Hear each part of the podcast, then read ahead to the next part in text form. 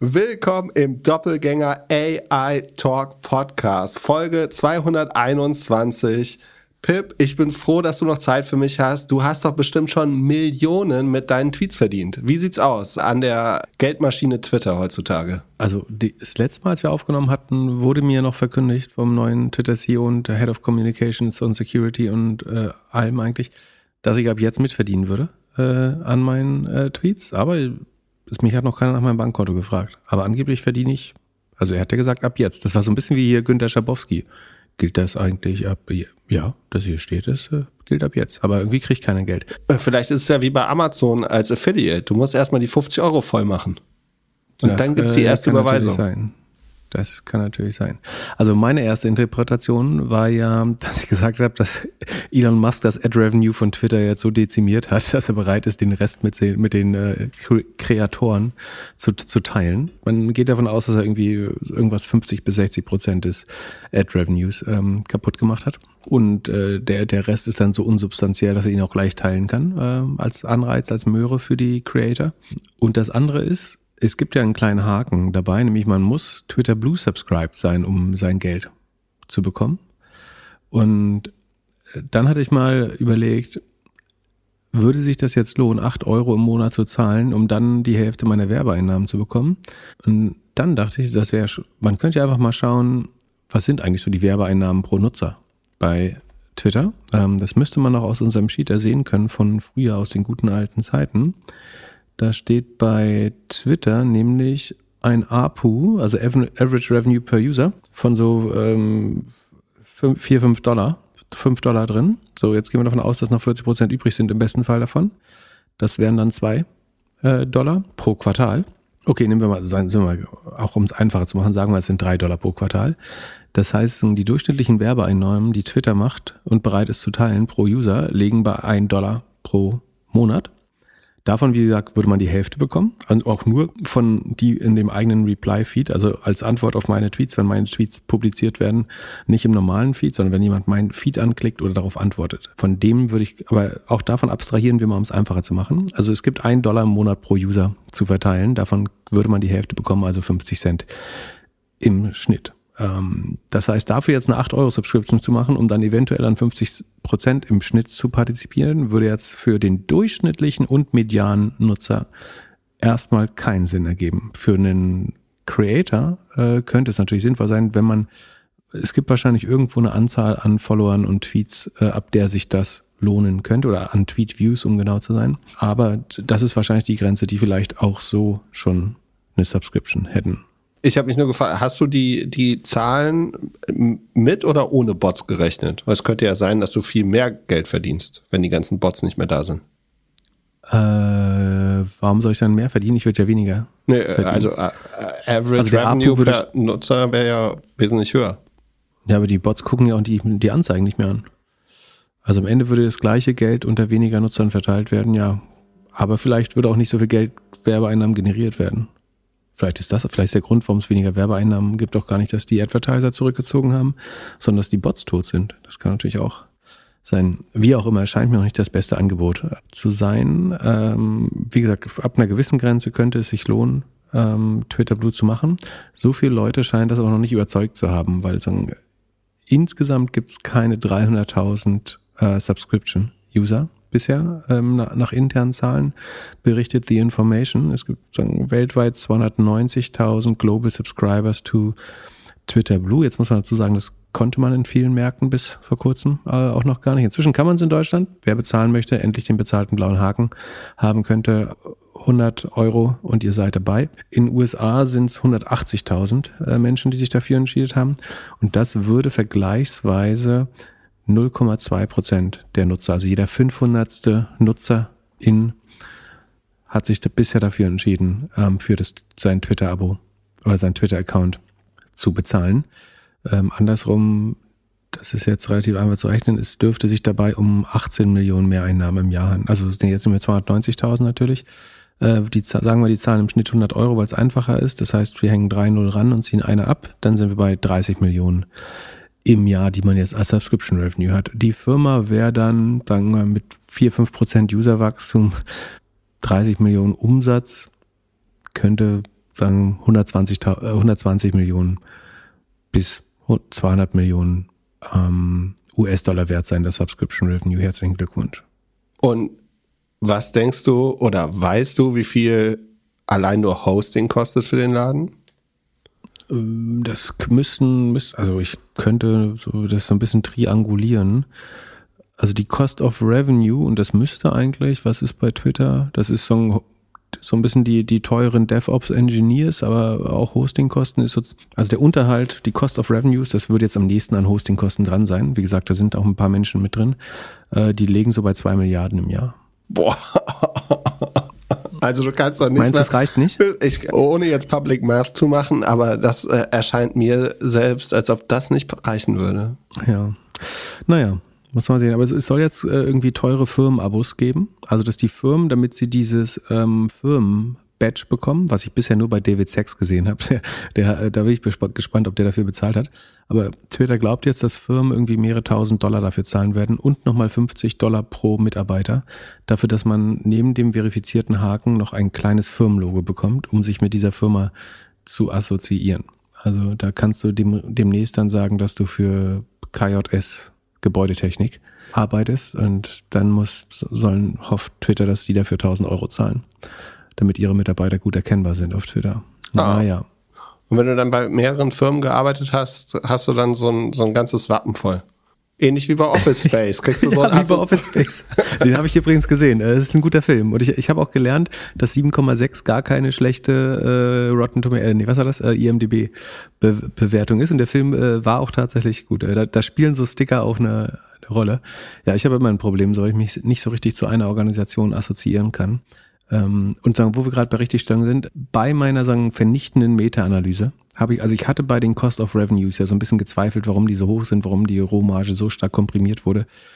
Da muss man natürlich dazu sagen, das äh, habe ich dann äh, später erst gelesen und äh, wurde mir auch zu Recht äh, später noch äh, vorgeworfen dass da natürlich einmal Effekte durch die Kündigung drin sind. Also Facebook hat wohl im Schnitt so um die 90 bis 100.000 US-Dollar pro gekündigten Mitarbeiter investieren müssen, um die auch wirklich loszuwerden. Das hat natürlich sowohl die Cost of Revenues als auch alle anderen Bereiche relativ stark belastet. So könnte man davon ausgehen, dass die nächsten äh, Quartale nicht ganz so schlecht werden. Andererseits war das Q4 natürlich auch das historisch stärkste Weihnachtsquartal, so dass die anderen beim Umsatz auch wieder nicht so stark werden würden. Also ähm, die Rohmarge ist gesunken, ähm, aber sagen wir vielleicht so die Hälfte des Effekts, äh, den ich da vermutet habe, sind Einmaleffekte. Die ist glaube 1,4 Milliarden so rund, wenn ich mich recht erinnere, die ähm, Restrukturierungskosten sind. Die würde man typischerweise dann tatsächlich bereinigen. Nach Gap nicht, äh, nach adjustierter Logik hätte man das bereinigt und es hätte tatsächlich das bessere Bild abgegeben. In dem Fall. Also äh, das macht mich jetzt nicht zum äh, Metabullen, aber ganz so schlimm, gerade was die Rohmarge angibt, wie ich vermutet habe, ähm, war es dann doch nicht. Genau, das nur der Richtigkeit halber und äh, danke für die, die mich äh, auch nochmal darauf hingewiesen haben. Ich hatte es im Facebook, äh, im LinkedIn-Post dann äh, auch schon vorher berichtet. Ähm, genau. Ja, ich habe übers Wochenende ein bisschen Podcast gehört und unter anderem sowohl Shamath als auch Bill Gurley haben. Da habe ich noch einen guten Rant gleich zu Shamath, aber äh, fang mal an. Ja, also äh, Shamath und ich habe äh, Bill Gurley im Tim Ferriss Podcast gehört. Und die beiden sind ja jetzt Facebook-Aktien-Fanboys wieder. Hat mich ein bisschen überrascht. Ja, muss ich jetzt tatsächlich den Tim Ferriss Podcast wieder hören? Ja. Nee, nee, nicht unbedingt. Aber vielleicht gibt es damit, äh, der, der macht gute Timestamps, da kannst du dir einfach nur auf Facebook anhören. Ja, vielleicht packe ich das hier mal in, hups, zu deinen Folgen hinzugefügt. Ähm, ich kann Tim Ferriss leider nicht äh, äh ständig hören. Es sind so viele uninteressante Leute auch da. Ach so, das mache ich auch nicht. Also ich muss man Aber Bill Gurley lohnt sich wahrscheinlich. Zwei Stunden nur. Das ist ja echte Doppelgänger-Konkurrenz. Hat, die, hat, der, hat dem niemand gesagt, dass Podcasts nur 45 Minuten lang sein dürfen? Naja, die was, Flüge in Amerika sind ein? länger. Du darfst nicht vergessen, Flüge in Amerika sind länger als 45 Minuten meistens. Ah, verstehe das. Der Inlandsflug äh, kann dort fünf Zeitzonen, äh, wie viele Zeitzonen? Fünf? Weiß gar nicht. Ja, also mindestens fünf Zeitzonen überschreiten. Wir haben eine Frage von Tom. Tom macht gerade Abitur und würde gerne ein Unternehmen gründen. Das ist auf jeden Fall sein Ziel. Und nun fragt er, ob er BWL studieren soll oder irgendwas ähnliches oder vielleicht eine andere Bildungsmöglichkeit hat. Was, was würdest du einem 18-Jährigen empfehlen, der irgendwann Unternehmer sein möchte? Um zu gründen, ja. Also Ad, Ad A wie immer den Hinweis, äh, nicht auf zwei Arbeitslose äh, zu hören, was die Karrierewahl angeht. Und ansonsten schlagen da auch noch zwei Herzen in meiner Brust. Also einerseits glaube ich, dass äh, BWL oder vielleicht sogar noch eher VWL schon echt dabei helfen zu verstehen, was die Welt zusammenhält, nämlich Geld. Das ist ein Reim. Hast du gestern politischen Aschermittwoch gehört eigentlich? Nee. Das Karneval? Ja, hier Munitionsmarie hat äh, ordentlich abgeliefert. Ähm, also wer Bock hat, äh, lohnt sich anzugucken. Ähm, wie heißt die Marie? Agnes? Agnes Marie? Strack-Zimmermann? Keine Ahnung, Hier wer das die, ist. die Waffenlobbyistin da. Naja, auf jeden Fall, ähm, die hat echt einen guten Vortrag gehalten. Der Rest war nicht so geil, aber ähm, wer sich das auf YouTube nochmal anschauen will, äh, das lohnt sich, glaube ich. Also, äh, ich glaube schon, dass das hilft, eine sagen, finanzielle betriebswirtschaftliche Grundbildung zu haben. Ob man dafür jetzt ein ganzes BWL-Studium und einen Master machen muss, weiß ich nicht. Vielleicht kann man auch mal einfach ein BWL-Grundstudium nebenbei machen oder sowas oder irgendeinen kombinierten Studiengang oder man kann sich das bestimmt auch durchlesen äh, oder Kurse, Videos ähm, und so weiter, Podcasts äh, woanders abholen. Ich glaube, das hilft schon beim Gründen. Ich würde mir aber andererseits auch wünschen, dass eben mehr STEM-Fächer, also ähm, irgendwie in Ingenieurwissenschaften, Informatiker, so Maschinenbauer in, äh, in, in die Richtung äh, gründen. Weil eigentlich haben wir genug BWLer, die gründen wollen. Das heißt, da ist die, oder sagen wir es mal so, die Konkurrenz äh, bei den BWLern äh, zu gründen ist deutlich höher. Da müsstest du sagen, zu deutlich besseren Unis gehen, um erfolgreicher Gründer zu werden. Während wenn du ein überdurchschnittlicher Informatiker, Maschinenbauerin sowas wird und außerdem sagen, ein Mindestmaß an wirtschaftlichen Sachverstand dir aneignest, dann würde ich vermuten, sind deine Chancen vielleicht besser in Zukunft. Könnte ich mir vorstellen. Ich, ich glaube schon, dass beides wichtig ist, aber ich glaube, gute BWLer haben wir schon eine ganze Menge. Und äh, ich habe neulich gelernt, BWLer sind die besseren Investoren. Aber ich glaube, wenn du dir Gründer anschaust, also nehmen wir mal nur die GAFAs, Bill Gates ist ein Techniker letztlich. Äh, hier Steve Jobs, hat er irgendwas abgeschlossen? Hat er Arzt nicht sogar gemacht? Mm -mm. Weißt du, was der studiert hat? Aber jetzt sieht man, wie das wir überhaupt nicht vorbereitet sind. Sekunde. Ah, nee, der hat der, hat, oder der hat so auf nichts Bock, also abgeschlossen hat er sowieso nichts, ne? Studium. Aber er wurde, er durfte auch hier so eine Abschlussrede ähm, halten. Sekunde, das interessiert mich jetzt. Wir müssen das hier zumindest äh, anekdotisch, empirisch. Äh, Zen-Buddhismus steht hier. Studiert Sekunde. Physics und Philosophy. Hm, das gibt Punkte auf beiden Lagern, würde ich mal sagen. Fast Medizin.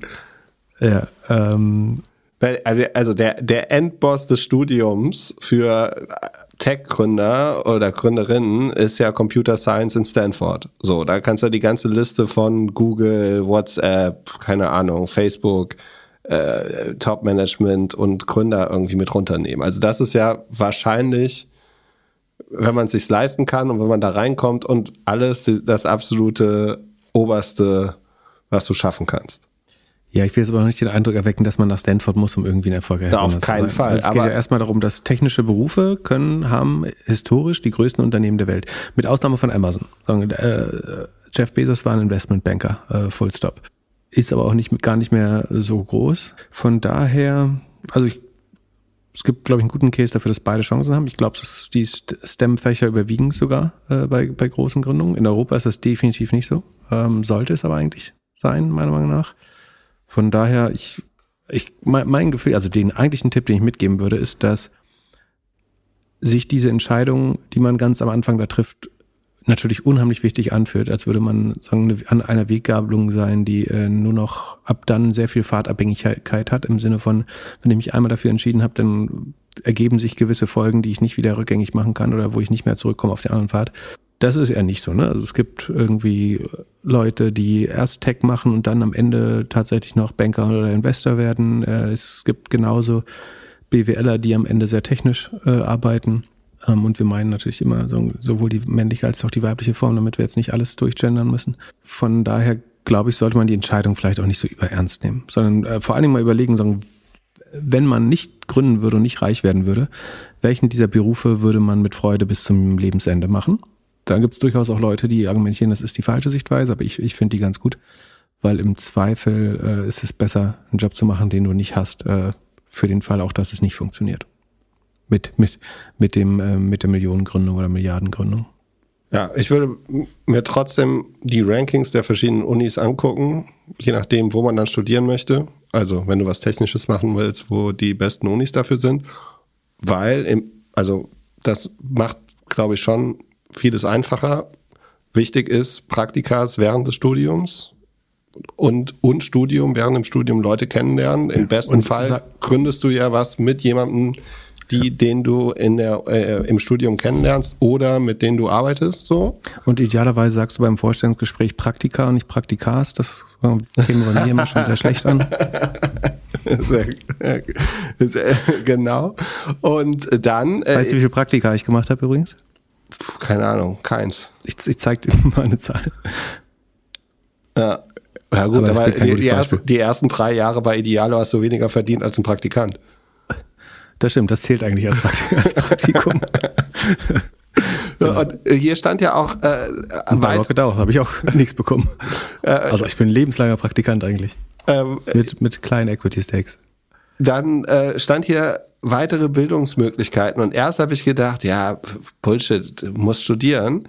Aber dann habe ich gedacht, vielleicht, wenn du, wenn du jetzt 18 bist und du sagst so, erneuerbare Energien findest du spannend, könntest dir vorstellen, dort in den nächsten 10, 20 Jahren was zu machen, warum nicht einfach, einfach irgendwie äh, Elektrotechnik einen Meister machen und das erstmal ein bisschen praktisch lernen. Da hast du auf jeden Fall ein Competitive Advantage zu allen, die du in deiner Laufbahn in dieser Branche kennenlernst, wenn du danach noch studierst oder auch nicht. Du kannst Wollte ich gerade sagen. Ja. Das ist, glaube ich, äh, nicht so Common Knowledge, äh, habe ich aber neulich durch die IHK meines Vertrauens äh, erfahren, dass ein Meisterbrief zum Studium qualifiziert tatsächlich. Also auch wenn man sich ansonsten nicht qualifiziert hätte über den normalen Bildungsweg, äh, kann man mit dem Meisterbrief studieren gehen wohl. Ja, ja, und ähm, ja, und dann das letzte, ich würde mir schon ein bisschen Zeit lassen. Also nicht faul sein, aber ich glaube, du musst jetzt nicht mit 20 irgendwie schon dein erstes Unternehmen gründen.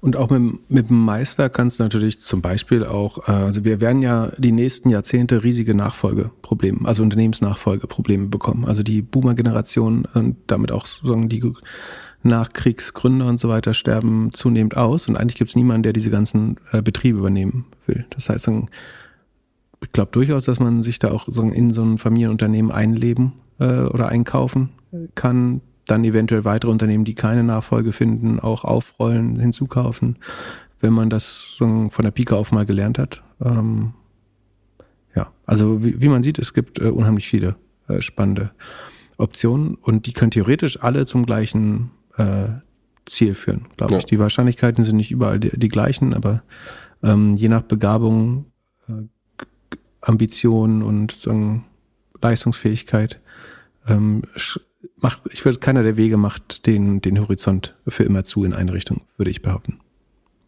Ja, vor allem nicht. Im Meisterbrief ja. Investmentbanker zu werden, wird wahrscheinlich schwer am Ende. Ja, wobei ich einige kenne, die erst eine Banklehre gehabt haben, gemacht haben, dann BWL studiert und dann ins Investmentbanking gegangen sind. Das äh, gibt es in Deutschland tatsächlich, ja, genau. Und diese ganzen äh, dualen Studiengänge und was weiß ich es noch alles gibt. Es handelt sich hierbei nicht um Anlageberatung. Keine spezifischen Kauf- und Anlageempfehlungen. Keine Anlageberatung, keine Rechtsberatung, keine Steuerberatung und auch keine Aufforderung zum Kauf oder Verkauf von Wertpapieren. Die Verantwortung für solche Trades liegt bei euch. Philipp und Philipp haften nicht für eure Verluste. Philipp und Philipp und Philipp können die Risikodisposition der HörerInnen nicht einschätzen. Ihr entscheidet selber, was ihr kauft und tragt dafür auch die Verantwortung. Alles könnt ihr auch nochmal unter doppelgänger.io slash Disclaimer nachlesen. Dann haben wir eine Schlaumeier-Frage hier bekommen. Und zwar geht's um Time im Market. Die Frage müssen wir eigentlich nicht vorlesen, weil die sagt, hey, ich bin super schlau, ich habe jetzt zweimal richtig getimed und sag mir jetzt bitte, wann wir das, äh, ich das dritte Mal richtig timen könnte. So also, habe ich sie auf jeden Fall gelesen. Genau, was man dazu erwähnen sollte, sagen, die Frage ist, es geht schon um ETF-Sparpläne und Investments. Und darum sollte man die jetzt wieder aktivieren oder sogar hochfahren. Ähm, und das ist jemand, der damit gute Erfahrungen gemacht hat, weil er in dem ersten Corona-Dip äh, sich entweder davon getrennt hat oder ausgesetzt hat und dann stärker nachgekauft hat. Das Glück, Glück hatte ich ja auch, aber ich bin mir bewusst, dass es Glück war oder überwiegend Glück. Es gibt dazu aus, aus unserer Sicht nur eine richtige und verantwortliche Antwort. Und das ist, sagen, ich sage ja immer, der, sagen, dieses MS, der MSCI World Sparplan ist die Missionarstellung äh, der Invest, also unheimlich effektiv dabei, die Marktrendite äh, zu erreichen. Und die dann mit dem Coitus Interruptus zu verbinden, äh, macht aber dann das Ganze wieder sehr ineffektiv. Also das ist schon so erfolgreich, wenn man selber nicht in den Markt eingreift. Greift. Also wir, können dir den, also wir sind nicht so von uns überzeugt, dass wir glauben, wir können dir den besseren Zeitpunkt äh, sagen. Prinzipiell kann man sagen, dass dann nach einem starken Kursrückgang ist es relativ wird, äh, wie sagt man es gut, wird die Wahrscheinlichkeit, dass du zukünftig Überrendite erwirtschaftest, größer. Es kann natürlich zu einem weiteren Verfall kommen, aber also, ähm, wenn du jetzt irgendwie vom Price Earnings Average von äh, weit über 30, 40 äh, runterkommst, schon mal auf die Hälfte, sind wir vielleicht immer noch so auf Marktdurchschnitt oder leicht über Marktdurchschnitt. Aber die Wahrscheinlichkeit, dass du viel verlierst und damit die Wahrscheinlichkeit, dass du in Zukunft mehr gewinnst, hat sich damit schon mal deutlich verbessert. Ähm, also es fühlt sich besser an, jemandem jetzt zu sagen, es ist ein guter Zeitpunkt, als natürlich äh, vor sieben, acht, neun Monaten, als wirklich alles auf dem Höhepunkt war. Rein wissenschaftlich war auch da trotzdem die Aussage richtig, aber genau, also kurz gesagt, das, wenn man es richtig machen will, dann sollte man breit streuen und regelmäßig investieren, um vom Cost Averaging zu ähm, profitieren. Ansonsten können wir zu dem Timing keine äh, keine sachdienlichen Hinweise geben, weil wir nicht glauben, dass wir das besonders gut, also ich zumindest nicht be besonders gut können. Ähm, ich könnte eine Münze werfen, so, wenn, wenn das hilft. So, du sagst, ob, äh, Sekunde, habe ich eine Münze? Nee, ich bin so schlechter Investor, ich habe nicht mal eine Münze. Klein, Kleingeld kommt bei uns in Müll. Ähm, deswegen, ich, ich kann hier ein iPhone flippen oder so. Soll ich also mein kaputtes iPhone wir, flippen? Wir können nicht mal, Sekunde, aber ich kann bestimmt bei Google eingeben, flippe Coin. Also wir sagen, Zahl ist jetzt alles einzahlen und Kopf ist äh, lieber noch abwarten. Äh, mal sehen, ob Google flippe Coin. Zahl ist, ist, ich gewinne, Kopf ist, du verlierst. Sekunde, boah, ist das spannend. Okay, wir haben kein, das Problem, dass hier nicht Zahl draufsteht auf US-Münzen natürlich. Aber Tails ist es und Head ist das Gegenteil. Also Tails wäre Zahl. Also alles rein jetzt in den Markt. Ich habe schon wieder vergessen. Ja, Disclaimer lesen, Disclaimer lesen, Disclaimer lesen. Äh, warte, ich flippe nochmal, ich mache Best of Three. Ähm, also das andere war nochmal Tails. Okay. Du weißt natürlich, dass ich jetzt kein drittes Mal mehr machen muss. Aber nur weil es dann eventuell super, wie wahrscheinlich wäre das jetzt dreimal, dreimal Tails hintereinander. Jetzt mu muss man, ist das besonders unwahrscheinlich, ist die Frage. Also muss ich jetzt daran zweifeln, dass dieses Flip-a-Coin-Modul von Google kaputt ist? Oder wie groß ist die Wahrscheinlichkeit, dass dreimal hinter, gibt es ein spannendes äh, äh, spannende so Tests zu, wie wahrscheinlich ist das, dass selbst 100 Mal nacheinander passiert, ist noch einigermaßen groß, also gar nicht so unwahrscheinlich. Ja, ich würde okay, vorschlagen. Beim vierten Mal kam Hetz ist nicht kaputt. Achso, okay. Ähm. Wenn nicht, hätte ich vorgeschlagen, wir hören jetzt mit dem Podcast auf und du gehst raus an, an Automaten. genau, ich muss, ich muss eh gleich wieder hier in die Bier, Bierhalle. Deine also, Spielsucht. Um, um, um, Ecke. Deine Spielsucht wieder befriedigen. Ein, äh, so, aber vielleicht haben wir auch noch fachliche Themen. Sekunde. Ähm, da, achso, wir hatten wieder eine, eine gute Zusendung zu ähm, grünen ETFs. Also schickt uns die gerne. Ne? Also da lernen wir alle bei im Zweifel. Es ist wirklich nicht so schwer, gute zu finden. Und zwar diesmal ist es der Rise ETF, äh, Kürzel WRLD, so wie World ohne O, ist das Bloomberg-Kürzel, WRLD. Ähm, das ist der Environmental Impact 100 Usage. Also der ist auf 100 Werte beschränkt. Das heißt, wir streuen jetzt nicht mehr besonders gut.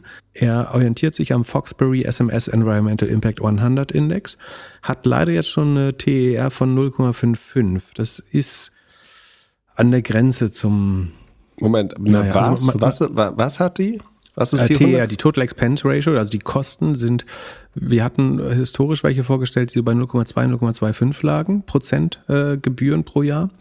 Der ist jetzt bei 0,55. Ich finde das nicht astronomisch hoch, ähm, aber es macht schon einen Unterschied. Äh, wie groß der Unterschied ist, kann man rausfinden, indem man sich das letzte Blatt oder den letzten Tab unseres Google Doppelgänger Sheets kopiert und dann kann man rumspielen mit den Werten und da sieht man, wie groß der Unterschied ist zwischen 0,55 und 0,25 Prozent Managementgebühr. Das sollte man auf jeden Fall machen. Dann weiß man nämlich auch, wie weit der Fonds ausperformen muss. Also er muss jetzt einfach 0,4 wahrscheinlich rund Prozent mehr schaffen als jeder andere. Ähm, ansonsten von den Details habe ich wieder vergessen, wo das Blatt liegt. Ach doch, da hier, die, die zehn größten haben wir schon mal.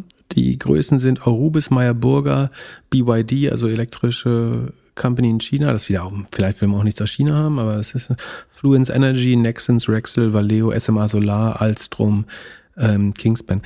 Nach meinem Verständnis ist der Fonds auch so, dass er jetzt nicht nur versucht, äh, schlechte Sachen zu meiden, sondern auch aktiv gute reinnimmt, deswegen wahrscheinlich eine hohe Solarquote und so weiter. Arubis, ist das, ist das nicht diese Gold äh, komisch? Äh, oder klingt das nur so? Ich, äh, Norddeutsche Raffinerie. Ach so, die sind jetzt ein Wiederverwerter. Die machen jetzt Recycling statt, äh, also man könnte ja sagen, dass so Kupferproduzent oder Goldabscheidung oder so ähm, sehr energieaufwendig und vielleicht auch verschmutzend ist. Aber wenn man sagt, man recycelt auch Rohstoffe, dann ist das natürlich wieder netto was ganz Gutes.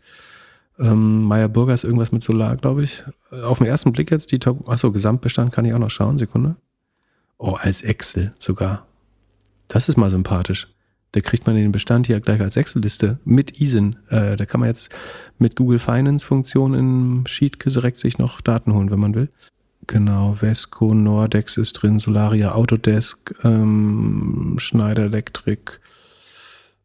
Also ist kein Konsummüll drin auf jeden Fall, würde ich sagen. Viel so Material, Recycling-Kram. American Waterworks, also die Wasserversorger auch wieder.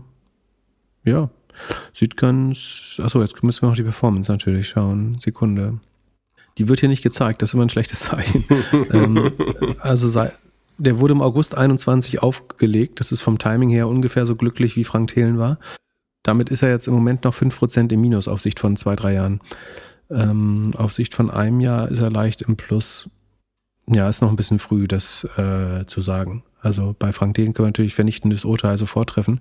Ähm, dem hier würde ich mehr Zeit geben. Das war natürlich als Spaß gemeint. Natürlich ist bei beiden ist noch zu früh, das abschließend zu beurteilen. Ähm, aber so von der Auswahl der Aktien finde ich ihn eigentlich ganz attraktiv äh, schon mal. Wird auch gut erklärt. Wir, wir packen es mal in die äh, Shownotes, wenn Jan das nicht auch wieder vergisst. Und dann kann man sich den nochmal angucken. Aber wenn, wenn ihr einen noch besseren grünen Fonds habt, oder ETF besser, dann immer gerne schicken und wir, wir gucken uns den gerne an. Wie gesagt, das Negativ hier, nur 100 Titel, wenig Streuung, würde wahrscheinlich sehr stark am Rohstoffsektor hängen, glaube ich. ich das, deswegen hat er wahrscheinlich auch nachgelassen, weil die Rohstoffpreise runtergegangen sind. Das sollte für die ganzen ähm, Affineriebuden und so dann auch nicht mehr ganz so geil sein ähm, und die relativ hohe Gebühr mit 0,55, aber dafür, dass man hier wirklich aktiv pickt eigentlich, also diese 100 sind jetzt kein Filter mehr, sondern schon eher aktiv gepickt, ist es dann fast noch wieder günstig, würde ich sagen. Von den Gebühren her. Ob das jetzt ein gutes Investment ist, ist eine andere Frage. Das muss man immer selbst beurteilen. Aber es scheint eins mit einem besseren Gewissen zu sein. Ja, Letzte, ich habe die Shownotes gemacht, letzte Folge. Achso, ähm, das erklärt vergessen. Entschuldigung, Jan, ich nehme alles zurück. Äh, das äh, hätte ich natürlich mir denken können, dass äh, Glückler zu faul war, die besprochenen Links da reinzutun.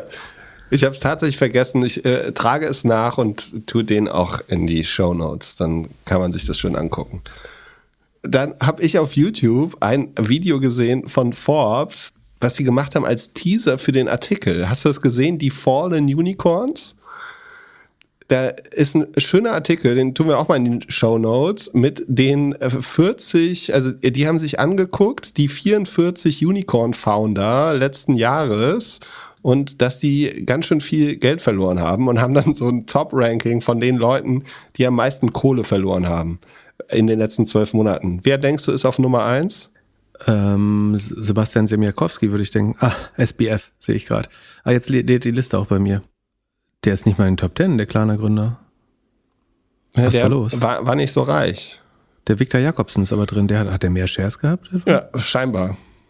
Aber es gibt auch eine Liste von, von äh, Billionärs, die jetzt nicht mehr Billionärs sind. Und ja, es, es sieht ja. aus nach sehr, also sehr kryptolastisch, finance-lastisch. Ja, ist so, also was, was dabei ist, ist irgendwie, Brex ist auch Payment, ne? Aber Oder? ich finde es ein bisschen frech, dass da jetzt FTX und überhaupt Krypto mit drin ist. Also in, in welch, war das jemals in Dollar überhaupt so? Also da, da muss man ja schon mal hinterfragen, ob das jemals in Dollar so viel wert war. Äh, überhaupt, würde ich sagen. Also Gemini, Gemini und so. Ja, da ist aber, aber Ken, Canva hat krass nachgelassen. Revolut, Nick Stronski von sieben auf nur noch 3,3. Aber das ist ja auch äh, eventuell teilweise noch nicht das Ende der Geschichte. Checkout.com Gründer. Das ist ja vielleicht auch noch nicht das Ende der Geschichte. Bei allen, die Brex-Founder, Rippling, OpenSea, Revolut, Klarna nochmal. 2,7 Milliarden hat Sebastian Siemiatkowski verloren. Also mir ist ein bisschen zu viel Krypto da drin, ehrlich gesagt. Die, die Collison-Brüder natürlich, Stripe, ähm, scheint jetzt doch nicht an die Börse zu gehen, sondern eine interne, äh, nicht eine interne, aber eine sagen Privatmarktrunde zu machen. Eher um die 60 Millionen, äh, Milliarden munkelt man, nicht äh, 100, was sie mal wert waren. Auch bei, ähm, wie heißt hier das, Wish 2.0? Äh, bei Shein, äh, da wurde ich ja letztes Jahr von allen ausgelacht, weil ich mich der äh, allgemeinen Euphorie nicht angeschlossen habe. Äh, in, inzwischen dann höre ich aus äh, vielerlei Richtungen äh, kritisches zu Shein. Da würde ich da, ich, aber das habe ich, das war mein Predictions, ne, dass die keine 100 Milliarden wert werden, äh, sein werden zum Ende des Jahres. Da bin ich optimistisch, dass es wahr wird. Genau. Grammarly, ach schade. Finde ich eigentlich schön. Grammarly wäre was, was. Soll ich dir da mal ein Abo schenken? Nee, habe ich ein besseres Das- Produkt. Sag mal. Language Tools. Ach so. So ist so Open Source Grammarly? Nee, aber Deutsch bootstrapped. Haben auch schon über Lollipop Werbung gebucht. Noch nicht bei uns, aber äh, können, seitdem schreibe ich bessere E-Mails auf Deutsch. Okay. Cool. Ja, auf jeden Fall geht's in Unicorns, Dekacorns und Centicorns äh, an, an Kragen. Wolltest du noch was dazu sagen, außer diese schöne Liste teilen? Nö. Also Dann unsere Prediction es- geht ja wahr, wird ja wahr, oder? Das war doch ein Punkt, dass wir gesagt haben, es gibt weniger Unicorns. Und wird noch weiter nach unten gehen. Hattest du nicht dagegen gewettet? Jetzt ist unsere Prediction auf einmal, hä? Wir hatten, ich habe gesagt, es gibt weniger und du hast gesagt, es gibt mehr. Oder? Nein. Nein. Die Prediction-Seite ist fast fertig. Können wir nochmal nachgucken. Oder nachhören. Ja. Wenn du die, du die machst, fehlt wieder eh die Hälfte. Aber na gut. Ähm, aber schön, dass du sie machst. So, äh, bevor du weiter auf mich, auf mir rumhackst, geh lieber zu Shemath. Der hat ja im Podcast irgendwie ganz toll erzählt, dass er mit seinen 400 äh, Researchern äh, eine Grafik gebaut hat. Und äh, was, was haben die BWL-Studenten da zusammen gehackt? Also in unserem libertären Lieblings-Podcast, also außerdem, also Sekunde, war das die Folge mit dem Google DOG, äh, DOJ-Verfahren? Äh, Da erzählen wir nächste Woche noch was drüber. Äh, da kann ich auch auf einen anderen Podcast noch verweisen, aber, äh, warum sie da auch falsch liegen. Aber es, es wurde mal wieder die These, sozusagen, dass in Zeiten von hohen Zinssätzen, äh, schwierigen Krisen und so weiter die besseren Unternehmen gebaut werden, äh, propagiert. Ähm, wer, wer das komplett lesen müsste, gab es auch gleich, äh, das war wichtig genug, dass er noch einen Blogpost dafür abgesetzt hat, aber er, er erklärt es auch im Podcast und vor allen Dingen hat er eine Grafik, die wir in den Shownotes referenzieren werden, mitschreiben, verteilt. Und da muss ich werde die jetzt beschreiben, da wir ja noch keinen Videopodcast haben, ähm, aber mal sehen, wie lange noch. Also wir sehen eine Grafik, wo drauf man äh, die Zinskurve der USA sieht seit den 1960er Jahren, um genau zu sein. Das schwankt zwischen äh, sagen 4 Prozent, da beginnt sie in den 60er Jahren, dann geht sie hoch auf 14, glaub, ups, auf 16 sogar in den äh, 1980ern, das ist die Ölkrise, diese große Rezession, was auch immer. Also geht ganz kurz hoch bis auf 16 äh, relativ steil und dann nach und nach und nach runter, bis es 2019 da in der Nullzinsphase quasi äh, endet und jetzt wieder hochgeht auf 4 Prozent, wo sie mal angefangen hat. Und jetzt werden da so große Bubbles eingezeichnet. Also es werden die Gründungsjahre der Unternehmen, großer Unternehmen genommen. Ähm, und dann würden, werden dort Kreise, die ihrer Marktkapitalisierung entsprechen, eingezeichnet. Also da gibt's eine große Apple-Bubble, eine große Microsoft-Bubble, eine große Alphabet- und Amazon-Bubble, äh, logischerweise, und dann viele kleine und mittelgroße Bubbles. Und jetzt wird hier angenommen, dass Apple und Microsoft eben in den äh, sagen End 1970er Jahren in, entstanden sind, als der Zins bei 8% lag und Amazon und Alphabet in den sagen, End 90ern wiederum, wo er so um zwischen 6 und 8% lag, also sehr hoch nach heutigen Maßstäben. Und daraus wird geschlussfolgert, dass die größten Kohorten von äh, großen Tech-Firmen quasi in Zeiten von hohen Zinsen gebaut wurden. Und daran, also ist meiner Meinung nach äh, einiges falsch, wie ich auf LinkedIn äh, auch schon äh, propagiert habe. Und zwar einerseits nach meinem sagen, begrenzten äh, Verständnis von Statistik, wenn man jetzt auf, sagen wir, eine hohe Anzahl von Firmen, sagen wir mehrere tausend, schaut, die in der Zeit gegründet worden sind, wären nach allen Maßstäben, die mir bekannt sind, diese vier Unternehmen komplette Outlier. Also dass sie sagen, das Ergebnis eventuell so verzerren und den Gesamtdurchschnitt so verzerren, dass man vielleicht davon abstrahieren äh, sollte.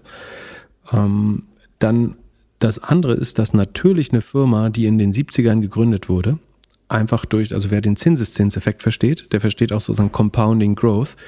Ähm, das heißt, diese Bubbles müsste man natürlich normalisieren, um das Marktwachstum zum Beispiel, um zu, zu verstehen, dass es natürlich für eine Firma, die in den 70ern gegründet ist, relativ gesehen einfacher ist heute äh, eine Billion-Dollar-Company zu sein, als eine, die vor fünf Jahren gegründet ist, weil es sehr schwer ist, ähm, auf 1000 Milliarden, also eine 1 mit 12, 12, 12 Nullen äh, zu wachsen, wenn man gerade erst vor fünf Jahren gegründet worden ist. Das heißt, da müsste man die Bubbles so ein bisschen normalisieren, meiner Meinung nach.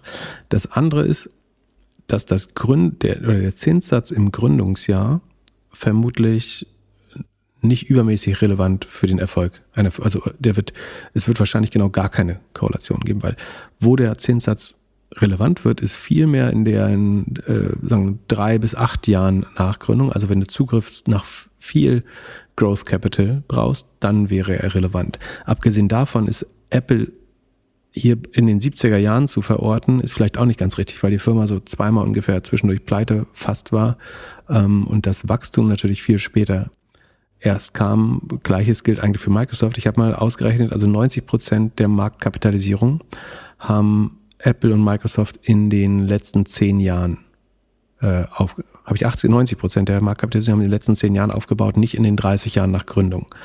Ähm, so, das heißt, sie haben eigentlich doch eben viel mehr von niedrigen Zinsen profitiert, äh, nämlich von den letzten zehn Jahren, wo wir unter vier Prozent lagen, ähm, als von ihrer scheinbar schweren Zeit, in der sie gegründet ähm, worden sind. Würde man jetzt diese vier Outlier wegnehmen, dann findet man meiner Meinung nach ein relativ gleich verteiltes äh, Spektrum an Unternehmen, wo man bestenfalls beweisen kann, dass äh, es hilft, früh gegründet zu werden, um später sehr groß zu werden. Einfach weil die, die Zeit, die abläuft, das Unternehmen wachsen lässt. Und dann habe ich überlegt, wie kann man das Ganze jetzt noch konstruktiv eigentlich gestalten? Also was wäre eine bessere Analyse? Und ich glaube, was man eigentlich machen müsste, wäre die entweder die CAGR, also die Wachstumsraten der Unternehmen, oder die IRR, also die Internal Rate of Return, also das Wachstum der Marktkapitalisierung der Unternehmen. Das wäre quasi, die Wachstum der Marktkapitalisierung ist das gleiche, wie hätte ich an dem Tag investiert. Wie viel ist, hat mein Dollar an, wenn man jetzt von Dividenden abstrahiert, äh, gewonnen. Und dann könnte man schauen, bauen Unternehmen, die in diesen harten Phasen gegründet wurden, eine Übermarktrendite auf, die Hypothese, sagen die man versucht ja mit dieser schlechten Grafik zu beweisen, ist ja, dass äh, Firmen, die sozusagen under Austerity Politics, äh, also in geldrestriktiven Regimen gegründet worden sind, dass die sagen, besonders gut mit dem Geld umgehen, das besonders gut verwalten. Und das würde sich ja äußern in einer Übermarktrendite. Ähm, das heißt, in jedem Jahr oder im durchschnittlichen Jahr, in möglichst vielen Jahren sollte die Firma sagen, mehr Rendite erwirtschaftet haben, als was der Stock Market. Äh, und das sind, das muss man auch dazu sagen, die wurden natürlich alle in Public Markets gebaut, diese Billion-Dollar-Companies und nicht etwa äh, irgendwie, wie, wie es jetzt teilweise ist, in Private Markets, ähm, sondern die sind alle sehr günstig an die Börse gekommen im Nachhinein, also im Nachhinein gesehen. Und ein Großteil der, der Wertentwicklung ist an Public Markets entstanden. Das heißt, man kann eigentlich sehr gut sagen, wie viel liegt ein Investment von Amazon über dem Markt? Äh, in jedem Jahr und durch, was ist die durchschnittliche Überrendite. Und dann muss man beweisen, dass diese Überrendite, ähm, und auch da muss man sich überlegen, ob man jetzt diese Outlier rausnimmt, ähm, eigentlich höher ist als in Jahren, wo es zu viel Kapital gab, in Anführungsstrichen. Und warum sollte man die rausnehmen? Weil es kann natürlich daran liegen, also es gibt 10.000 andere Sachen, die, die eine bessere Erklärung geben als das Jahr der Gründung und der, den äh, Zinssatz zu diesem Zeitpunkt. Man kann sagen, das sind besonders Ruthless Founder. Man kann sagen, das waren Leute, die in einem großen Markt sehr früh Monopole gebaut haben. Ähm, das ist eine der besten Erklärungen hier, dass äh, zu einem Zeitpunkt, als eine neue Plattform oder Technologie entstanden ist, haben diese Unternehmen die besetzt und in einem sehr großen Teilmarkt ein Monopol gebaut. Und das scheint mir viel besser erklärungsgeeignet zu sein, äh, um diese Outlier zu erklären, als wie, was der Zinssatz war im äh, Jahr der Gründung. Also ähm, ich glaube, die Grafik ist relativ äh, also aussagelos, wie sagt man das? Äh, lösungs-, äh, erklärungsunfähig. Ebenso wie ich ja noch nicht geschafft habe, die These zu bekräftigen, dass äh, die Fonds so viel besser sind, die ähm, direkt nach den Crashes gebaut werden. Ähm, also dass die besser als vor dem äh, im Crash sind. Das, also Man kann sehr gut beweisen, dass die Fonds, die nach Crashes aufgelegt wurden, besser sind als die, die in den Crash investiert haben. Da kommen wir gleich drauf bei den Softbank-Zahlen übrigens. Äh, kleiner Teaser. Was sich viel schwerer beweisen lässt, ist, dass die, die ein Jahr nach der Krise aufgelegt wurden, deutlich besser sind als die, die fünf Jahre nach der Krise ähm, aufgelegt worden sind. Und wenn lag das in der Regel nur daran, wie nah die nächste Krise, äh, also die nächste Bubble lag. Ähm, wie auch immer. So. Und ansonsten, also die, andere Sache, die, äh, also Shamat ist ja der Typ, der diese ganze Speckblase fast federführend mitverantwortet hat. Ähm, und da ging es jetzt wieder um das Thema Shortseller in dem Podcast, ähm, im Zusammenhang mit der Adani Group, diesem indischen Konglomerat, was von Hindenburg Research angegriffen wurde. Und da hat äh, Shamat, äh, der Mann, der regelmäßig seine eigenen Holdings, äh, sagen wir, die, die Aktien oder Assets, Equities, die er selber besitzt, über diesen Podcast und seine Kanäle pusht, äh, von Kryptomüll über seine eigenen Specs, über irgendwelche anderen Firmen, tatsächlich darauf bestanden, dass Shortseller darlegen müssen, ob sie äh, in irgendwas investiert sind und ob das, was sie behaupten, im Nachhinein wahr ist. Was meiner Meinung nach sowieso stand direkt stellt. Also man muss sowieso disclosen, dass man eine Position hat als Shortseller. Ähm, und sofern das, was man sagt, nicht wahr ist, die Anschuldigungen nicht wahr sind, ähm, beginge man den Tatbestand nach meinem sagen, Laienverständnis der Stock Market Manipulation. Also wenn du falsche Verdächtigungen erhebst und diese selber tradest ähm, und davon profitierst, machst du dich auch nach jetzigem Recht schon strafbar. Wie auch immer, er möchte es gern verschärfen und insbesondere, wenn jemand eine Firma angreift und danach aus der Position aussteigt, also das Gegenteil von einem äh, Pump and Dump, es gibt auch ein Wort dafür, aber das fällt mir gerade nicht ein, ähm, macht, dann müsste das transparenter gemacht werden. Ähm, das ist natürlich äh, sehr komisch aus den Worten, äh, aus dem Mund von dem Typen, der regelmäßig das absolute, also das Gegenteil nicht Pump and Dump macht und nicht uns hinterher, also uns bestenfalls hinterher sagt, wenn er sich seiner Solana-Position oder was auch immer gerade äh, entledigt hat. Ähm, War das nicht bei Virgin Galactic nicht ähnlich? Dass der irgendwie da genau, sehr schnell auf genau. einmal wieder raus ist? Genau, Virgin Galactic war ein sehr gutes Beispiel äh, dafür. Und er sagt uns dann hinterher mal irgendwann, ach, ich bin da übrigens schwer draus, habe ich ganz vergessen zu sagen. Aus ähm, steuerlichen dann, Gründen musste ich da genau, leider aus raus. Aus steuerlichen oder Liquiditätsgründen in der Regel. Ähm, genau. Ähm, Finde ich lustig, wie man da vom Saulus zum Paulus äh, wird äh, in Rekordzeit. Aber naja. So, genug Moralisten-Ecke. Was äh, haben wir noch auf der Tagesordnung? Lass uns genau. über AI sprechen, autonome Fahren und so weiter. Genau, äh, Waymo, der abgeschlagene Konkurrent von Tesla, also die, die sagen, besten, bestenfalls im Windschatten von Elon Musk sagen, sich von seinen Exkrementen ernähren können, ähm, haben es tatsächlich als erster geschafft oder sind komischerweise der Auffassung, dass sie der Erste sind, die es geschafft haben, eine Million Meilen mit keinem Menschen hinterm Steuer auf öffentlichen Straßen äh, zu fahren. Das ist was, was Tesla offensichtlich noch nicht vollbracht hat. Ähm, trotzdem gehen die Teslaianer ja davon aus, dass sie die führende Strate ähm, Technologie haben, die einfach nur nicht so weit ist, dass sie auf Public Roads eingesetzt werden kann oder darf, ähm, offenbar. Aber sagen, man darf Waymo, na, das ist eine Alphabet-Beteiligung, für die, die es nicht kennen.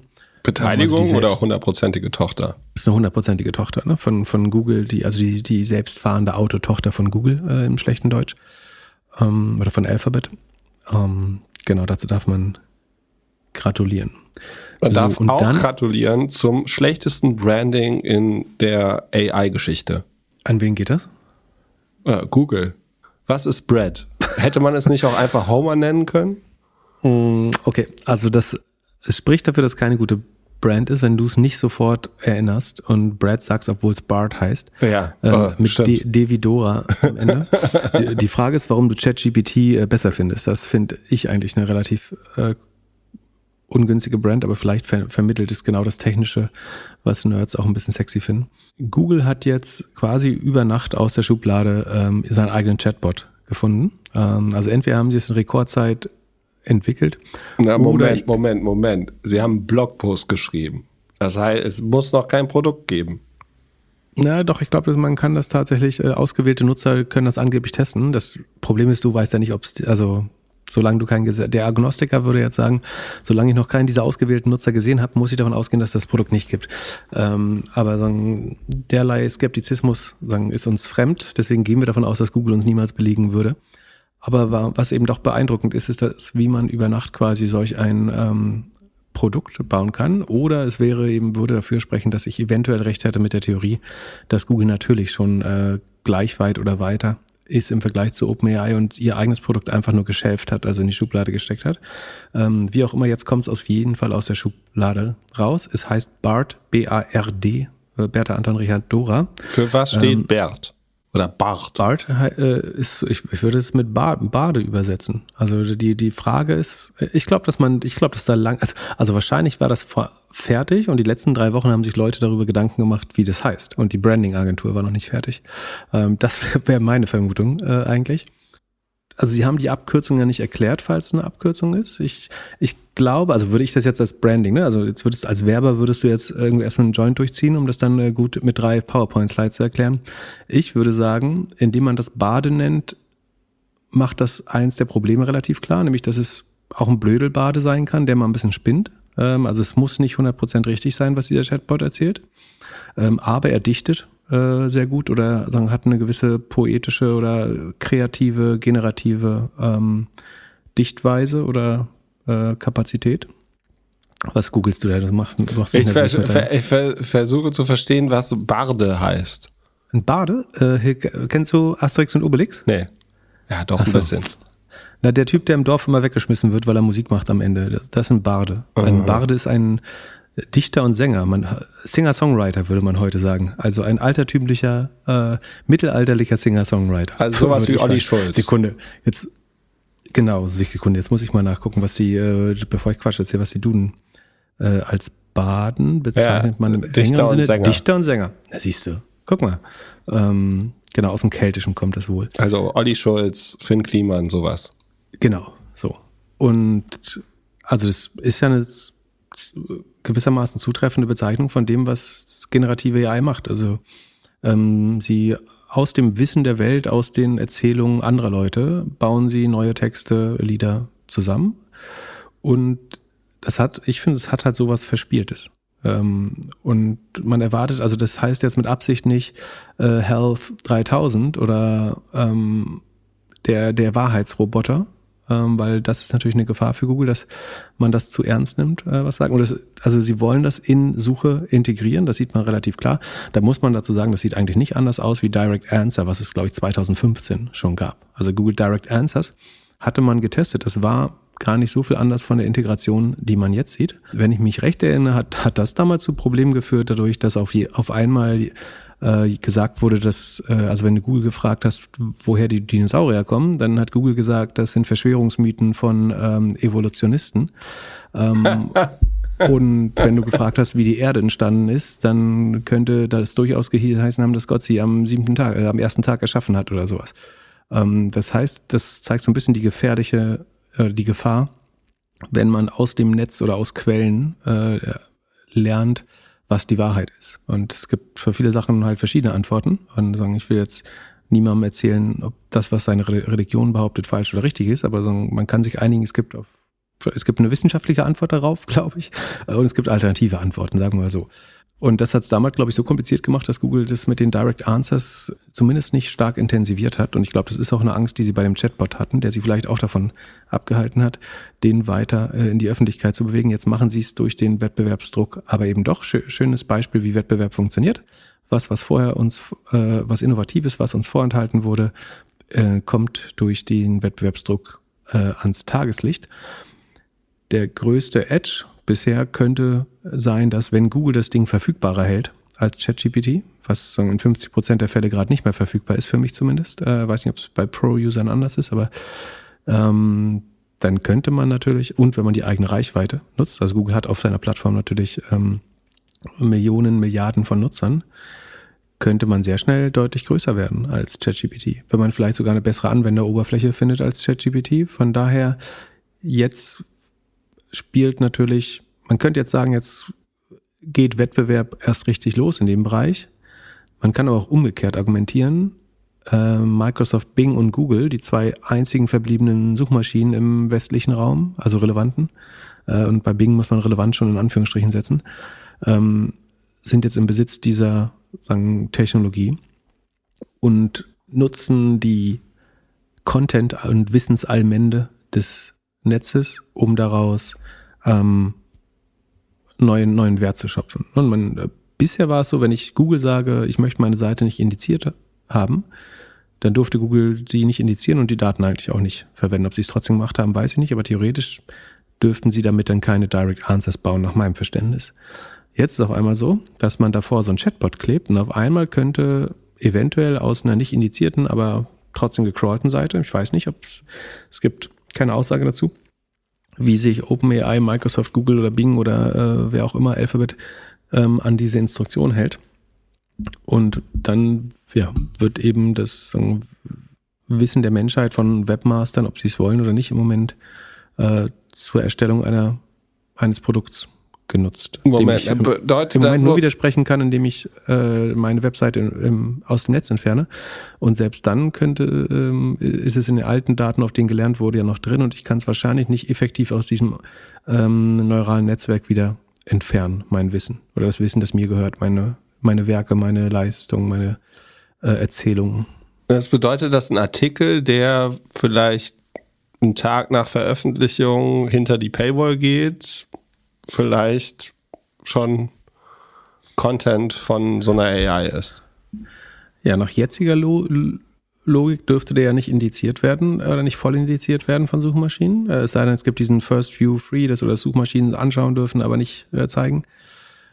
Und dann könnte es sein, dass aber trotzdem gelernt wird aus diesem Inhalt. Und dann könnte ich mir auch wiedergeben lassen, vielleicht. Also wenn ich ein schlaues, es wurde auch gezeigt, dass ähm, die gelernten Modelle Erinnerungen haben an ihre Lerninhalte. Also hat jemand bewiesen, dass ein gewisses Bild äh, auf einem hohen Abstraktionslevel, was, was es nur in den Lerndaten gab, repliziert werden konnte. Also sagen, wenn du sehr schlau die AI nach einem gewissen Bild, ich glaube es war Stable Diffusion, was gefragt wurde, äh, fragst, dann können, obwohl sie immer sagen, so ich lerne aus verschiedenen Daten und die, die echten Quellen kann ich dir nicht wiedergeben.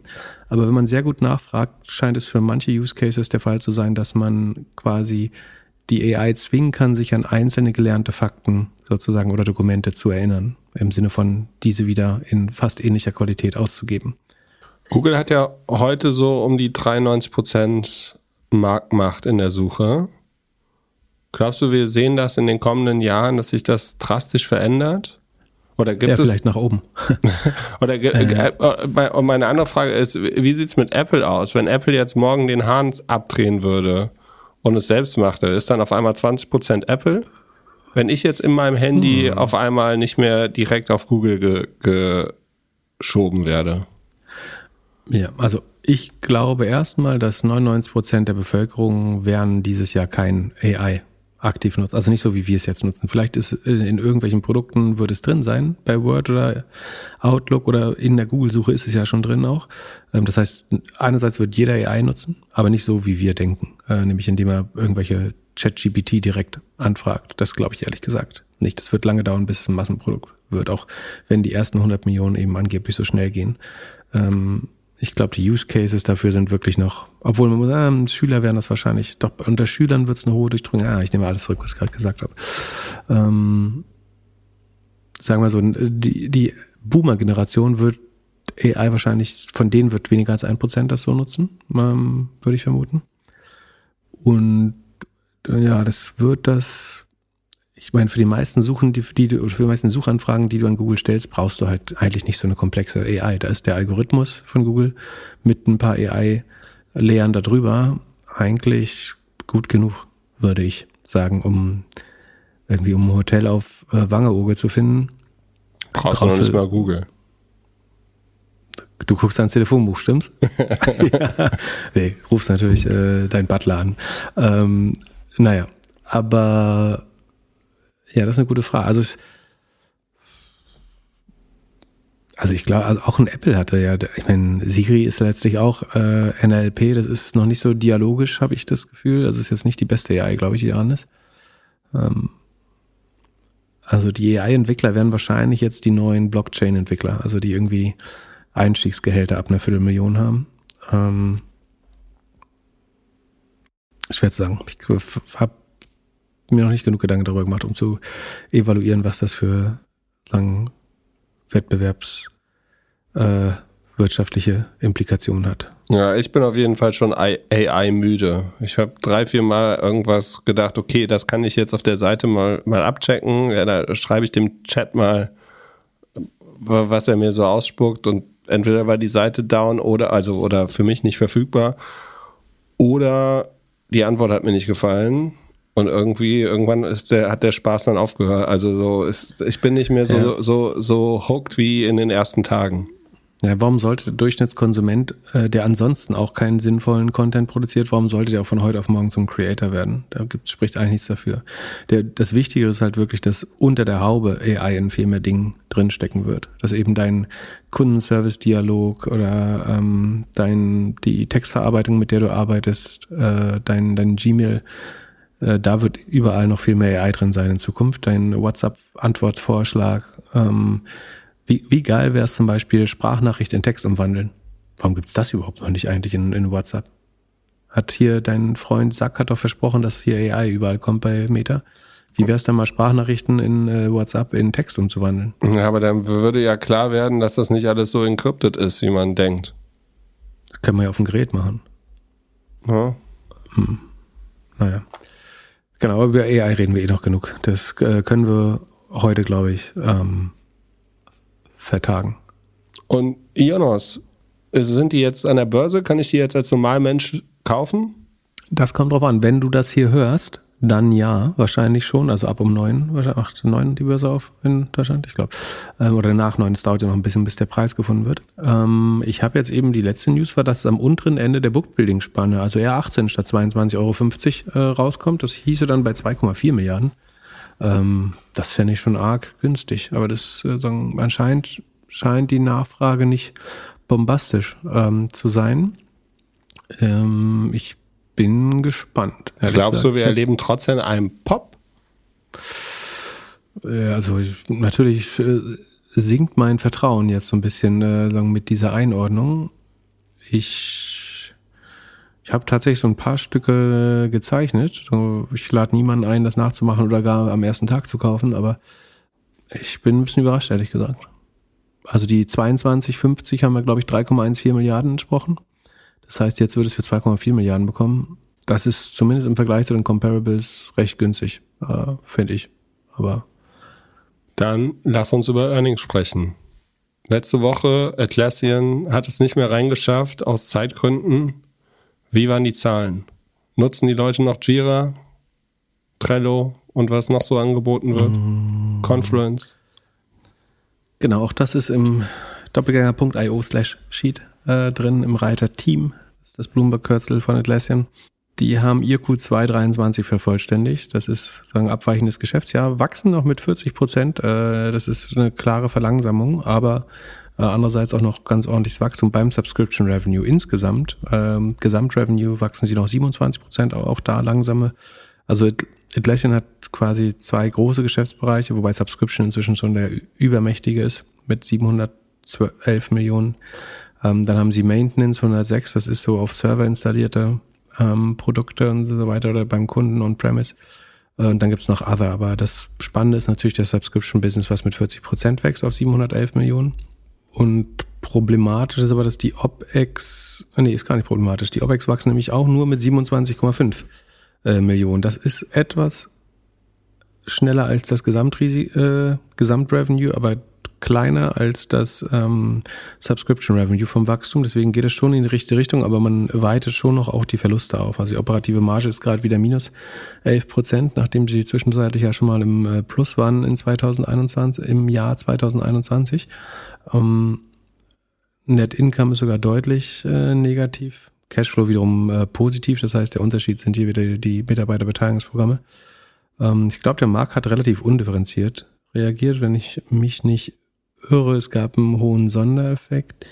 Hm, Was gut aussieht, ist, also sie sind in der Rule of 40 drin und die Magic Number ist bei 1,3. Also bei der Kundenakquise ist Atlassian nach wie vor sehr, sehr effizient. Ähm, 1,3 ist next. Also das Payback ist in den ersten sieben, acht Monaten. Äh, hat man das, die Marketinggelder, um die Kunden zu werben, wieder rein, einfach weil viele Installationen von alleine passieren und dann schnell in den Paid-Bereich rutschen. Das sieht ganz gut aus. Also ich habe äh, nicht übermäßig viele Gefühle dazu, ehrlich gesagt. Also Subscription wächst mit 40 Prozent, Kosten äh, haben sie einigermaßen im Griff. Äh, sie machen noch Buchverluste durch die Share-Based Compensation. Jetzt können wir noch mal gucken, was die kosten. Äh, ich würde mal schätzen, fünfmal Umsatz vielleicht. Oh, 15 Mal Umsatz. Achso, wegen des starken Cashflow. Ähm, weil die Cashflow-Marge so hoch ist. Ja, ein Drittel des Umsatzes verwandelt man in Cashflow. Dann, ah, dann ist aber wirklich nicht günstig. Also, naja.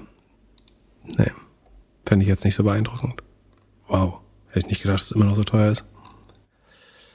Genau, ansonsten, äh, wo wir gerade bei T sind, äh, Teamviewer hat auch reported.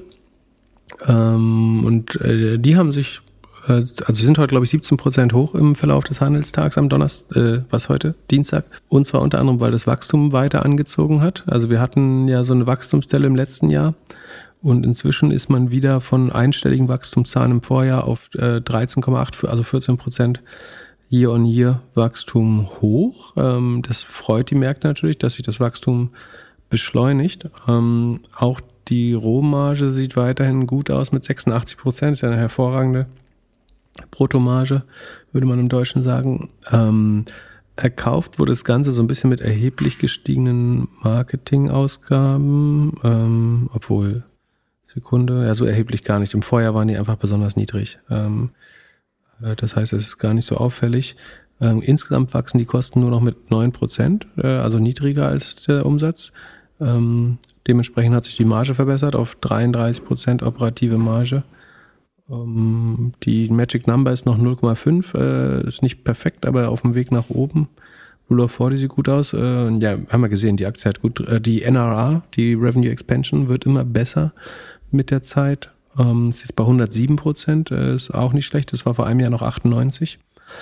Also eigentlich, äh, und die Mitarbeiterzahl, also die steigt inzwischen sogar wieder. Die hatten sie reduziert, aber der Brutto äh, Ertrag pro Mitarbeiter entwickelt sich sehr positiv. Der war im Vorjahr 311.000 Euro, jetzt sind es 374. Also eigentlich geht alles in die richtige Richtung, würde ich sagen, bei TeamViewer. Ähm, aber eben da hat sich der Preis auch schon ähm, angepasst jetzt. Äh, die sind halt 17 Prozent hochgesprungen. Die wiederum, mal gucken, was die kosten. Ähm, die sind bei viereinhalb äh, mal Umsatz und aber 40 mal 40 mal Earnings, das ist für das so moderate Wachstum von 13, 14 Prozent natürlich dann auch schon wieder relativ äh, teuer. Aber haben eine sehr gute Cash Conversion, sehr hohen Cashflow. Ich glaube über 100 Prozent Cash Conversion. Nachdem sie ja enttäuscht hatten nach dem Börsengang, äh, dreht sich da jetzt viel auf jeden Fall wieder in die richtige Richtung. Ähm, bin fast ein bisschen überrascht. Ähm, also wer da drin geblieben ist, der sagen, hat eventuell ein bisschen weniger Schmerz inzwischen. Und wie sieht's bei Pinterest aus? Wird da der Schmerz größer? Jein. Ähm, Pinterest ist von den werbefinanzierten Modellen äh, noch eigentlich ganz gut weggekommen, also hat noch positives Wachstum. 3,6, also 4% Revenue-Wachstum gegenüber dem Vorjahr. Das ist besser als Google und Facebook immerhin. Ähm, aber hier muss man wirklich sagen, äh, was bei äh, TeamViewer eben falsch war, stimmt hier auf jeden Fall. Das wurde mit viel Marketing erkauft. Wer, wer im Q4 letzten Jahres, also vor Weihnachten, bisschen durch die Stadt gegangen ist, hat sicherlich ganz komische Kampagnen so von Pinterest äh, äh, gesehen. Ähm, man hat insgesamt die Werbe, also nochmal 140, 130 Millionen mehr für Marketing und Sales ausgegeben, also um zwei Drittel gesteigert. Um, plus 66,5 Prozent die Marketingausgaben und damit dann eben nur 3,6 Prozent mehr Revenue. Oder anders gesagt, sie haben so knapp 30 Millionen mehr Umsatz gemacht mit äh, ja, 130 Millionen mehr Marketingausgaben. Das klingt jetzt nicht besonders effizient oder man kann es auch äh, in dem, den CAC, Customer Acquisition Cost, also Netto Customer Acquisition Cost, waren im Q3 jetzt, das ist bei denen das, ah nee, warum steht Q3, Q4 ist es doch, bei 60, 63 Dollar pro Kunde, also ein Netto-Neukunde, äh, hat 63 äh, Dollar gekostet und der APU ist aber nur bei 2 Dollar pro Quartal, also 8 Dollar im Jahr. Das heißt, man hat jetzt eine Payback-Period von 5 Jahren im Moment. Ähm, das macht es jetzt nicht mega attraktiv, ähm, da noch mehr Geld im Marketing zu verblasen. Ähm, der gut ist natürlich, dass sie sowohl bei den Monthly Active Usern jetzt 4,4% Wachstum hatten, als auch 4% Wachstum beim Revenue. Aber ähm, wie gesagt, sehr teuer erkauft, äh, dieser Umsatz. Wenn der Werbemarkt wieder anzieht, könnte sich das natürlich im Nachhinein ähm, als schlau darstellen. Dann würde der, der APU wieder hochgehen. Ähm, und dann müsste man das dann nochmal revisionistisch ähm, analysieren. Das dann war, könnte es im Nachhinein, wie gesagt, äh, vielleicht auch furchtbar schlau sein. Ähm, Wer wollte Pinterest nochmal kaufen? Google hatte man äh, spekuliert. Ähm, ansonsten ein weiteres Highlight, was ja schon angekündigt hat, sind die Softbank-Zahlen.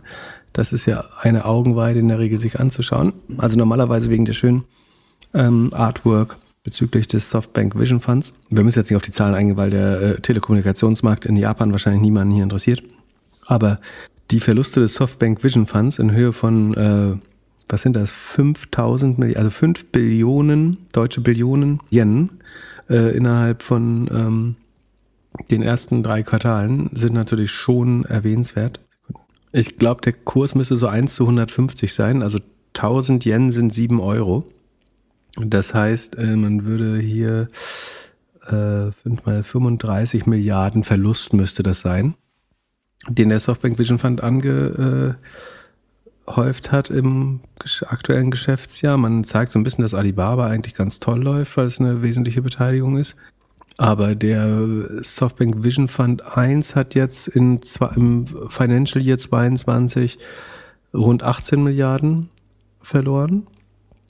Und der Softbank Vision Fund 2 hat 17 Milliarden, das sind jetzt US-Dollar, äh, verloren. Und genauso kommt man auf die 5 Milliarden im, insgesamt im Jahr. Und da werden also wir die meisten Firmen, ich weiß jetzt nicht, wie offensiv Softbank da selber abschreibt, aber ich würde vermuten, die lassen die Buchgewinne, ähm, damit sie nicht vom, vom Saudi-Prinzen zerstückelt werden, irgendwann lassen sie die Buchgewinne wahrscheinlich erstmal noch da stehen. Hinzu kommt natürlich, dass man äh, sie ordentlich Zinsen zahlen währenddessen äh, an die Saudis. Ähm, das wird schwer, da noch eine richtig gute Performance rauszubekommen aus dem Fund, wobei der Vision Fund 1 angeblich netto noch 11 Milliarden im Plus ist. Ähm, also die, die haben mal 90 Millionen investiert und sagen, die Returns sind im Moment 100 Millionen, davon 41, 42 Milliarden, Entschuldigung, Milliarden meine ich natürlich, Milliarden sogar eingeklockt und dann, dann gibt's noch Investment before Exit. Das heißt äh, Paper Gains, würde ich sagen. Aber also äh, da hofft man bestenfalls auf einen Exit. Ob da ein Exit kommen wird, ist die Frage. Ähm, die machen noch 56 Milliarden aus. Und äh, da wird es wahrscheinlich noch weiter Abschreibung geben. Alles andere würde mich sehr wundern. Ähm, Gab es auch wieder so eine schöne Präsentation, wie die nächsten zwölf Monate werden? Äh, Sekunde, ich gucke gerade nochmal, ob es hier keine, ob es hier Unicorns oder so gibt. Was. Also Masasan hat es vorgezogen, diesmal nicht zu präsentieren selber. Ähm, deswegen gibt es wahrscheinlich leider auch keine oh. äh, Unicorn-Grafik, die er auf dem iPad zusammengefummelt hat. Aber mit den Zahlen hätte ich wahrscheinlich eher auch nicht präsentiert. Also äh, da wird nur bei schönem Wetter präsentiert. Okay, verstehe. Verstehe. Dann äh, die Woche haben wir noch ein paar Earnings. Disney, Uber, Lyft, Adyen, Affirm, PayPal, Cloudflare. Irgendwelche Predictions? Gefühle? Wir haben eine Frage. Es gibt dir noch ein bisschen, bisschen Zeit, um zu überlegen. Und zwar hat Marcel gefragt, ob dank Chat äh, OpenAI, also GPT-3, nicht Cloudflare unheimlich gut präsentieren müsste, weil man ja relativ oft nicht reinkam und äh, als Nutzer Cloudflare gesehen hat. So wie viele andere Webseiten nutzt OpenAI Cloudflare als ähm, CDN, genau, das ist richtig. Und diese 100 Millionen Nutzer, die man jetzt in kürzester Zeit erreicht hat für ChatGPT, äh, ChatGPT klingen natürlich ähm, wahnsinnig viel. Aber gemessen an dem Gesamtvolumen, das Cloudflare ähm, sozusagen ausliefert, äh, ist das wirklich ein Fliegenschiss, äh, würde ich sagen. Also es ist irgendeine Nachkommastelle ähm, im Millionenbereich, äh, die das, das verändert, würde ich sagen. Ja, vor allem, weil Cloudflare ist halt der Türsteher. Er ist nicht der genau. Barbetreiber. Also das Hosting ist ja auf Microsoft. Genau, Cloudflare ist on the edge und die, das eigentliche Computing findet auf Azure statt, beziehungsweise bei Google dann äh, in der Google Cloud äh, oder bei anderen Diensten vielleicht in der Amazon Cloud. Habe ich das eigentlich erwähnt vorhin bei jemandem, dass Microsoft in Bing jetzt GPT-4 äh, in, integrieren wollen? Das kann natürlich für Bing auch nochmal spannend sein, um da ein paar Nutzer raufzubringen. Ob es dann die bessere Suchmaschine wird, ist eine andere Frage. Warst ähm, du dieses Jahr 10 schon mal auf Bing? Mm, ich glaube nicht mal äh, mittelbar einmal über Ecosia. Ähm, aber ansonsten, nee. Ja. Äh, ich traue mich auch gar nicht, es einzugeben, glaube ich. Ich weiß gar nicht, ähm, wie man da hinkommt. Ähm, verrate ich dir jetzt auch nicht. Nee, also ich glaube, dass das die Cloud Earnings nicht äh, beflügelt. Was ich schon glaube, ist, dass die Masse an AI-Anwendungen allen Cloud-Anbietern Rückenwind gibt. Ähm, einfach weil es viel Rechenzeit braucht, die irgendjemand bezahlen muss. Ähm, es ist, glaube ich, kein Zufall, dass Microsoft sich da beteiligt. Die können das auf ihrer Cloud gut gebrauchen als Umsatz. Gleichzeitig haben sie Produkte, wo man direkt AI einsetzen kann. Ähm, für Cloudflare ist es eigentlich nicht spannend. Für Cloudflare ist das nächste TikTok eine Seite, die viele Aufrufe macht, ähm, viele über die Welt verbreitet, ähm, schnell ausgeliefert werden muss, äh, wo das meiste on the edge stattfindet und nicht im Rechenzentrum. Ähm, das ist für, für Cloudware spannend. Also wenn die Mediennutzung insgesamt mal die, äh, die nächste Pandemie und die Mediennutzung intensiviert sich stark, sowas wäre für Cloudware deutlich interessanter oder wenn das lineare Fernsehen komplett ins Internet wandert oder äh, das könnte was sein, was vielleicht mit Cloudflare zu tun hätte. An sowas würde ich ja denken, aber die, ob jetzt die, die ChatGPT-Seite, auch wenn da jetzt eine Menge Besucher drauf waren, aber ähm, ich glaube, die zehn größten Pornoseiten haben alle mehr Traffic als ähm, ChatGPT immer noch. Von daher ist das, auch wenn es groß wirkt, erstmal oder schnell, schnell wachsend wirkt, ähm, tatsächlich im großen Ganzen für, für Cloudware nicht relevant. Also Cloudflare gewinnt an AI-Pornos, halte ich zusammen. Ich weiß gar nicht, ob man, also sie sind ja relativ äh, neutral. Ich weiß gar nicht, ob äh, man äh, Adult-Material über Cloudflare ausliefern darf oder ob es da einen spezialisierten äh, Anbieter gibt. Ähm, werden wir rausfinden, nehme ich an. Äh, in dem Sinne, bis zum nächsten Mal. Schönen Mittwoch, bis Samstag. Peace.